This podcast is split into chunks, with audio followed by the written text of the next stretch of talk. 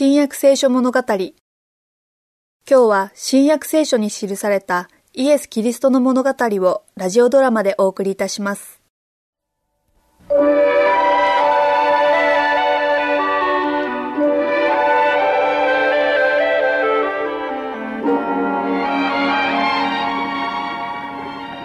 こんにちは。お元気ですか？いいえ。残念ながら僕たちは杉越の祭りを祝いにエルサレムに行きますがあなたは行かないんですか？できれば行きたい。この病気ではとても。38年間もこの病気に苦しみ足まで不自由になってしまった。お気の毒ですね。そう思ってくれるのは坊やだけだ。どうして？この病気は私の罪のせいで神の裁きが下ったのだ。私は全くの一りぼっちで神のお恵みからも見放されてしまったのだ。本当に治る見込みがないのですか？一つだけあるのだ。ベテスダの池に最初に入ることができればよいのだ。それはどうしてですか？それは時々主の見つかいがこの池に降りてきて水を動かすことがあるのだが水が動いた時真っ先に入るものはどんな病気にかかっていても治されるからだ。おじさんはなぜ真っ先に入らないのですか？水が動く時に私を池の中に入れてくれる人がいないのだ私が入りかけると他の人が先に降りていくのだ。誰かが助けてくれなければ池のそばまですら行けないのだ。じゃあ僕が連れて行ってあげましょう。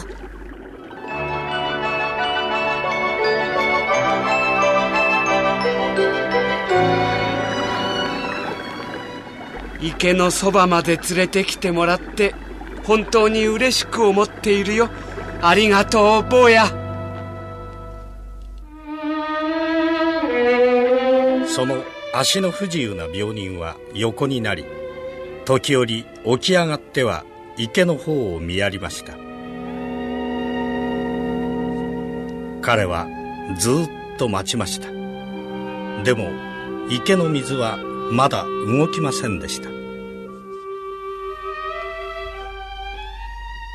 見つかいは今日は来ないのだろう。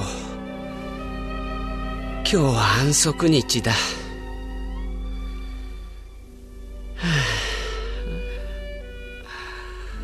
おお神よ。どうして私はこんなに苦しまねばならないのでしょうか。私にはもう耐える力がありません。治りたいのか？治るのですか？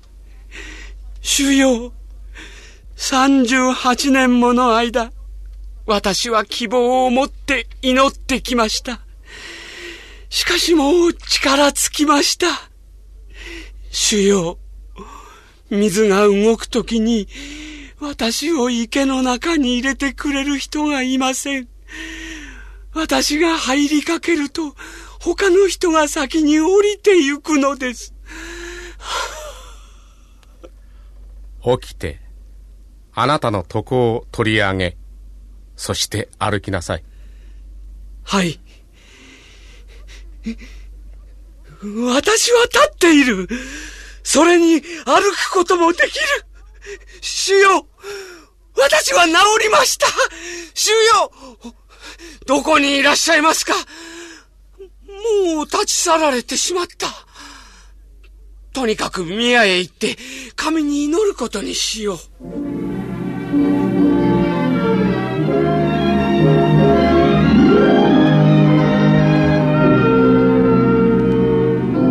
おし、ちょっと。はい、何でしょうか？今日は安息日だ。床を取り上げるのはよろしくない。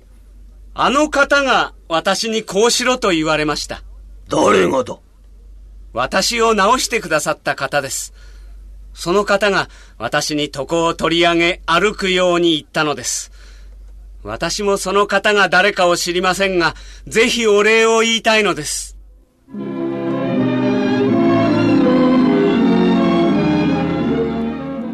これらが私の捧げ物です。私が受けた神の大きな恵みへのお礼です。神の祝福があるように。具合はどうか？ああなたは私を治してくださった。主よ心より感謝しております。あなたの信仰があなたを救ったのです。あなたは一体どなたなのですか？私はイエスだ。ご覧あなたは良くなった。もう罪を犯してはいけない。何かもっと悪いことがあなたの身に起こるかもしれないからあなたがイエス様でしたか？